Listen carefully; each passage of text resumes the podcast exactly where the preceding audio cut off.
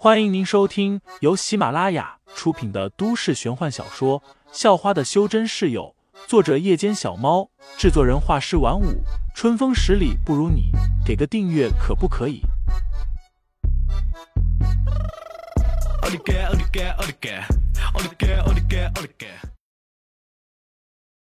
第一百三十八章：神秘女子中。说着。老者便用手把棋盘上的所有棋子给打乱了。赶紧去吧，时间可不多了。老者又说道。女子也是摇了摇头，她这父亲总是这样，每次要输了就把棋盘打乱，但嘴上也不会说一句认输的话。那我走了。女子说道，接着便站起身离开了。仙种沙漠。杨风雨已经破除了楼月纱布下的幻境，但那五名长老也刚好完成了阴虎的解封。夜空中，那轮原本皎白的月亮，此时已经完全变成了血色，看起来很是吓人。从幻境中一出来，杨风雨立即就抬头看了一眼月亮，接着就是倒吸了一口凉气，脸色都变得惨白了。废材有些疑惑，问他怎么了。杨风雨却只是一个劲的说：“不好了，不好了，大哥快跑，我来断后之类的话。”废材虽然不知道究竟发生了什么事，但他也有了一种不祥的预感。他感受到了一股极其危险、极其恐怖的气息，这股气息像是死亡，像是绝望，又像是悲伤，几乎集合了人类所有的负面情绪，不断的侵蚀着他的内心。有这种感觉的不只是废材一个人，仙种沙漠上的所有人，包括楼家和南家的，全都有这种感觉。他出来了。杨风雨已经像块木头一样了，呆呆的望着对面的沙丘，而那片沙丘早就弥漫起了一层血红色的雾气，同时传来了一阵阵的惨叫声。废材的头脑还清醒着，知道是发生了什么可怕的事情。如果自己还待在这，肯定也是死路一条。立即大喊了一声：“全都快跑！”喊完，他就以最快的速度冲向了凤尾金雕。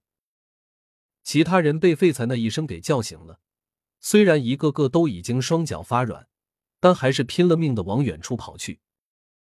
杨青桐一边跑一边看着坐上了凤尾金雕的废材，心情很复杂。他想冲过去，让废材带他一起走，可是现在他和废材的关系如此僵，他根本不好意思。只是杨青桐忽然发现，坐在鸟背上的废材竟然在朝他招手，或者说是在朝所有人招手，示意他们都上去。赶紧走！杨千山虽然脸皮薄，但是为了杨青桐这个孙女。他却厚了一次脸，带着杨青桐朝废材冲了过去，而方卓、方青兰等人也跟着冲了过去。虽然他们都和废材有点瓜葛，但这个时候还是小命要紧，谁还顾得上那丁点不愉快的往事？没多久，凤尾金雕的背上就站满了人，有好几个甚至要攀在鸟爪上。全都趴下，抓紧其他人！废材虽然和这些人没什么太深的关系，但他不想看到这么多无辜的人惨死。好，好几个修真者异口同声的喊道，很多人都已经被感动的热泪盈眶了，都很感激废材愿意带他们一起走。很快，凤尾金雕便带着近五十人冲天而起，双翅扇动所产生的强风都快引起沙尘暴了。飞到空中后。一些趴在边缘的人看向地面，顿时就被吓得眼睛都直了。沙丘上，娄家和蓝家的人已经差不多死光了，娄月莎、蓝雨峰等人则是不知所踪，估计是实力比较高，跑得快。那个什么阴虎呢？他不是被解封了吗？怎么没看见？攀在鸟爪上的一名修真者说道：“对呀，怎么没看到？”另一人也是很疑惑。这时，却有人突然尖叫了起来：“啊那他在哪？”那人指着后方，声音颤抖着。几个人都是转过头看去，只见在他们的斜后方，一大团黑色的烟雾正在朝他们飞来。他们甚至能隐约看见那张由烟雾形成的狰狞面孔。几个人立即就被吓得话都说不出口了，双脚又开始发软了。发现了这一幕的不止这几个人，还有鸟背上的废材杨风雨等人。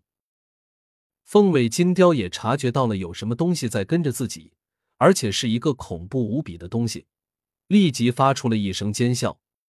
这一声尖笑听起来充满了恐惧和惊慌。这样不是办法，那东西飞得太快了，